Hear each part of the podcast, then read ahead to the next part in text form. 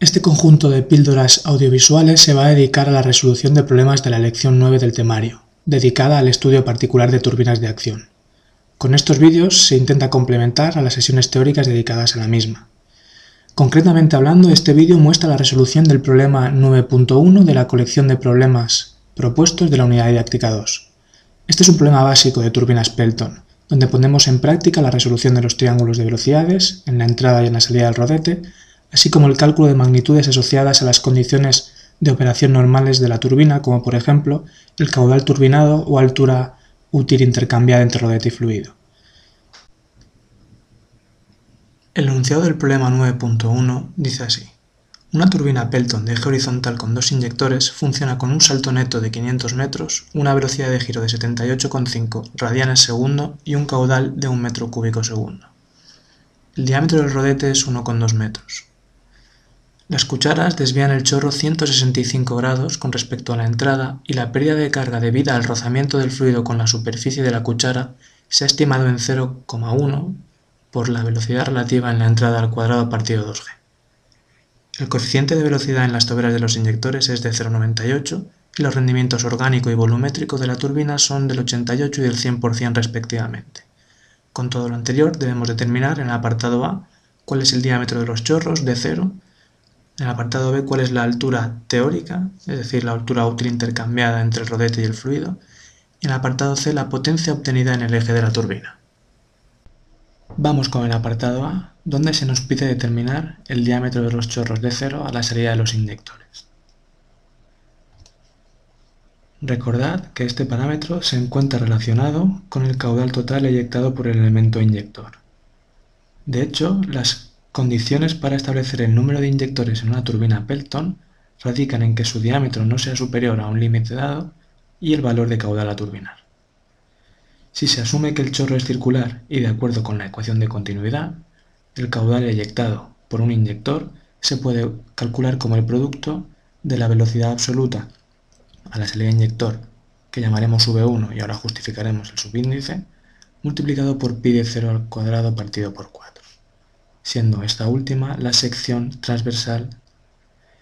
Daos cuenta que estrictamente hablando, este es el caudal eyectado por un único elemento inyector, por lo que si la turbina está compuesto por más de uno, deberemos multiplicarlo por este número para hallar el caudal total turbinado por la máquina. La velocidad absoluta a la salida de inyector la denotamos como V1, puesto que se corresponde con la velocidad absoluta a la entrada del rodete, y según nuestra nomenclatura, el subíndice 1 va asociado a magnitudes en la entrada del rodete. Para el cálculo de esta velocidad, se puede poner como el producto del coeficiente de velocidad en las toberas de los inyectores CV multiplicado por raíz de 2GHN. Dicho de otra manera, si el inyector fuese ideal, no incluyese pérdidas, la velocidad se podría calcular de acuerdo a la raíz de 2GHN, que es la ecuación de Torricelli, asumiendo que no existiesen pérdidas. Al existir, se incluye este coeficiente de velocidad que es menor que la unidad. Operando con los datos proporcionados en el enunciado, donde el coeficiente de velocidad es igual a 0,97 y la altura neta igual a 500 metros, se obtiene un valor para la velocidad absoluta de 97,065 metros segundo. Con el caudal de un metro cúbico segundo, un número de inyectores igual a 2 y el valor de velocidad absoluta que acabamos de calcular, podéis comprobar que despejando se obtiene un valor para D0 de 0,081 metros. Vamos con el apartado B, donde nos pide determinar la altura útil o teórica intercambiada entre rodete y fluido. Evidentemente, este apartado lo contestaremos a partir de la aplicación del teorema de Euler para una máquina funcionando en modo turbina. Sabemos que la altura útil intercambiada se puede calcular de acuerdo a la diferencia de productos entre las secciones de entrada y salida de la velocidad de arrastre por la componente azimutal de la velocidad absoluta. Aquí se presentan cuatro formas diferentes para representar la ecuación de Euler derivadas en las pertinentes sesiones teóricas. Ahora, mediante la simplificación de triángulos de velocidades, veremos cómo se llega de la segunda a la tercera y a la cuarta. Pero lo que es innegable es que necesitamos calcular magnitudes asociadas a los triángulos de velocidades para poder determinar este valor de altura teórica. Por ello, en la parte central de la diapositiva vamos a ver un esquema de la distribución de las velocidades en la entrada y en la salida del rodete. Aquí podemos observar la cuchara vista frontalmente donde el chorro incidiría de forma perpendicular a la diapositiva. Este chorro será desviado por las cucharas de manera que lo abandonará de forma también perpendicular, pero esta vez con cierta componente en el sentido que estoy marcando. La primera conclusión que obtenemos de aquí es que si os fijáis, las secciones de entrada y salida del chorro en la cuchara equidistan del eje de giro, que estaría por aquí, y por tanto sus velocidades de arrastre son iguales. De aquí en adelante trataremos de manera genérica como U al valor de velocidad de arrastre en la entrada y en la salida. Con este hecho podemos simplificar de aquí a aquí en la ecuación. Si ahora nos fijamos en la distribución de velocidades en la parte derecha, daos cuenta que el chorro incidirá con una velocidad v1 absoluta que tendrá la misma dirección que la velocidad de arrastre en la sección de entrada. Por tanto, como el ángulo alfa 1 se define como el ángulo que forma la velocidad absoluta con la velocidad de arrastre, en este caso será nulo. Por tanto, cuando queramos proyectar la velocidad absoluta sobre el eje azimutal, nos damos cuenta que coincidirán sus valores. Es decir, V1 será igual a V1. Con este hecho justificaríamos la simplificación de la tercera a la cuarta forma, donde hemos cambiado V1 por V1. Así pues, el triángulo de velocidades en la sección de entrada queda perfectamente definido, conociendo el valor de la velocidad absoluta y el valor de la velocidad de arrastre, ya que la velocidad relativa será la diferencia vectorial entre ambas. Daos cuenta que al estar estas dos velocidades sobre el mismo eje, la velocidad relativa también lo estará, y por tanto además de satisfacer la igualdad vectorial de v es igual a u más w, también satisfarán la igualdad escalar, es decir, en este caso podremos sumar módulos, como digo, ya que están todas proyectadas sobre el mismo eje. En la salida conocemos la velocidad de arrastre, que será la misma que en la entrada, y también sabemos que el flujo será desviado por las cucharas una cierta cantidad. Esta cantidad vendrá dada por el ángulo de los álabes a la salida, beta 2. Por lo tanto, la suma vectorial de la velocidad de arrastre y la velocidad relativa nos dará la velocidad absoluta. Aquí a la derecha tenéis una representación esquemática de los triángulos de velocidades en la entrada y la salida englobados en, único, en una única figura. Para la entrada, fijaos que tenemos la velocidad de arrastre, que es conocida si se conoce la velocidad de giro y el diámetro de la rueda, y la velocidad relativa. La suma en este caso, vectorial y escalar, de estas dos magnitudes nos dará el valor de la velocidad absoluta. Por su parte, en el triángulo de velocidades a la salida, conocemos que la velocidad de arrastre es la misma que en la entrada y que la velocidad relativa sigue la dirección que le imponen los álabes, es decir, beta 2. Por tanto, la velocidad absoluta se encontrará en la suma vectorial de las dos anteriores. Aquí fijaos que ahora el cálculo de la componente azimutal de la velocidad absoluta a la salida del rodete se calcula como la diferencia entre la velocidad de arrastre y la proyección del vector velocidad relativa multiplicado por el coseno del ángulo beta 2. Si tenemos claro cuál es la representación de los triángulos de velocidades, vamos a ponerle valores numéricos para el caso que nos ocupa. Vamos a empezar con el triángulo de velocidades en la entrada del rodete. Decíamos que vectorialmente se debe satisfacer esta relación, pero que además al estar las tres proyectadas sobre el mismo eje, también se satisface escalarmente. Por tanto, en módulo V1 será igual a U más velocidad relativa en la entrada. El cálculo de la velocidad de arrastre U que es la misma en la entrada y en la salida, lo obtendremos de realizar el producto de omega por d partido por 2, siendo d el diámetro de la rueda Pelton. Haciendo uso del el valor de velocidad absoluta obtenido en el apartado anterior y calculando la velocidad de arrastre, que podéis comprobar que queda igual a 47,1 metros segundo, se obtiene una velocidad relativa de 49,96 metros segundo. Una vez hemos determinado el triángulo de velocidades en la entrada, vamos a la salida. Como decía anteriormente, el cálculo de la componente azimutal de la velocidad absoluta a la salida del rodete, en este caso se calcula como la diferencia entre la velocidad de arrastre y la proyección del vector velocidad relativa por el coseno del ángulo 2.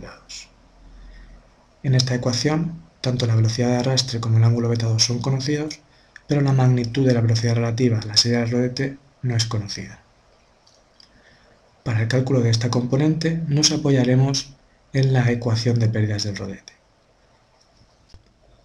Para llegar a ella aplicaremos la ecuación de conservación de la energía mecánica en ejes relativos a la cuchara. Aquí asumiremos, para simplificarla, que las velocidades de arrastre en las secciones de entrada y salida son iguales, por tanto se cancelarán, y que además la presión es uniforme también en la entrada y en la salida, y además es igual a la atmosférica. Por lo tanto, las pérdidas hidráulicas en el rodete se pueden poner como la diferencia entre los contenidos cinéticos de la velocidad relativa entre la entrada y la salida. Dicho de otra manera, si asumimos que la cuchara está parada y por tanto la velocidad característica es la relativa, las pérdidas se invierten en frenar el fluido. Aquí además sabemos que unas pérdidas de naturaleza fluida son proporcionales al contenido cinético característico del problema y en este caso las cuantificaremos mediante un, coeficiente g que multiplica la velocidad relativa en la entrada al cuadrado partido 2g.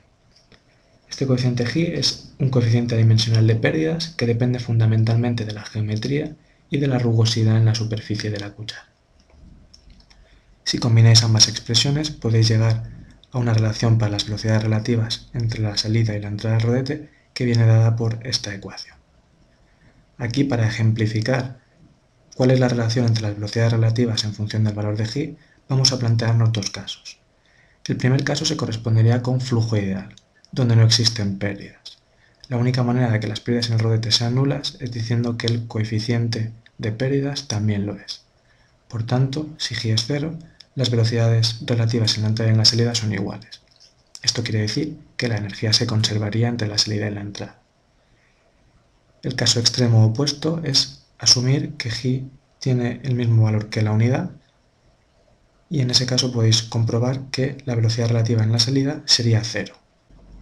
Esto se debe a que si asumimos que g es igual a unidad, estamos indicando que las pérdidas son del orden de magnitud del contenido cinético del flujo en la entrada del rodete. Por tanto, a partir de valores superiores a 1 del coeficiente adimensional, no existiría movimiento. En nuestro caso, este coeficiente g es igual a 0,1, por lo tanto a partir del valor de velocidad relativa en la sección de entrada se obtiene una velocidad relativa en la salida del rodete igual a 47,4 metros segundo, combinándolo con el ángulo beta 2 y la velocidad de arrastre calculada también anteriormente nos da un valor de v sub 2 de 1,3146 metros segundo y finalmente eso hace que el valor de la altura útil sea igual a 459,72 metros. En esta transparencia, más que un método alternativo, se propone una alternativa para resolver el problema, ya que la ecuación que se está planteando es exactamente la misma y por lo tanto no se puede considerar como un método alternativo. Aquí se presenta la ecuación a partir de la cual hemos calculado el teorema de Euler. Lo que nosotros hemos hecho ha sido llegar numéricamente a las siguientes relaciones que aquí se están mostrando, si bien se podía haber llegado analíticamente y sustituir valores en la última relación. En la primera simplificación lo que se ha hecho es decir que la velocidad absoluta es igual a la de arrastre más la relativa y que la componente azimutal de la velocidad absoluta es igual a la de arrastre menos la, velocidad relativa multiplicada por el coseno del ángulo beta. Las velocidades de arrastre se cancelan, quedando la altura útil como el producto de u por velocidad relativa en la entrada más velocidad relativa en la salida multiplicado por el coseno del ángulo beta 2. Si aquí incluimos la relación para las velocidades relativas en la entrada y en la salida que acabamos de obtener con el coeficiente dimensional de pérdidas, llegamos a esta última expresión.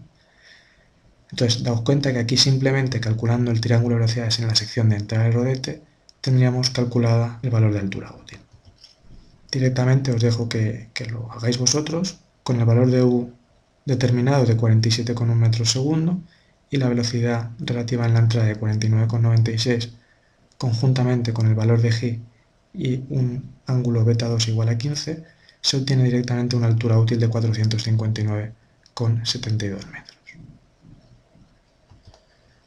Finalmente, y para acabar con el problema, el apartado C nos pide que determinemos la potencia en el eje de la turbina. La potencia en el eje se encuentra relacionada con la ecuación de rendimiento tal y como se muestra en la parte superior izquierda. La máquina funcionando en modo turbina, tenemos que el rendimiento se define como potencia del eje, que es lo útil que obtenemos, partido la potencia neta, ρ QHN, que implica lo que está a nuestra disposición para convertir. Si despejamos en función de la potencia del eje, nos queda que es igual al producto de el rendimiento por el peso específico por QHN. Si aquí ponemos el rendimiento como producto de los tres rendimientos característicos de la turbina, volumétrico, orgánico e hidráulico, nos queda esta ecuación donde lo conocemos prácticamente todo, salvo el rendimiento hidráulico. El cálculo del rendimiento hidráulico es poco menos que inmediato, ya que en el apartado anterior hemos determinado la altura útil y podríamos calcular este como el cociente entre las alturas útil y neta. Esto es una manera de resolver el apartado. Otra más rápida es directamente decir que el producto de rendimiento hidráulico por altura neta se corresponde con la altura útil y dado que esta la tenemos calculada en el apartado anterior y el resto son datos de enunciado, se puede calcular directamente la potencia en el eje, siendo su valor de 3,968 megavatios. Con esto daríamos por finalizado el problema.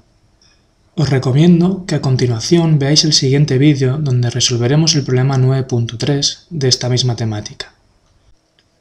Como siempre me podéis hacer llegar vuestras opiniones a través del foro situado en el blog de la asignatura. Muchas gracias.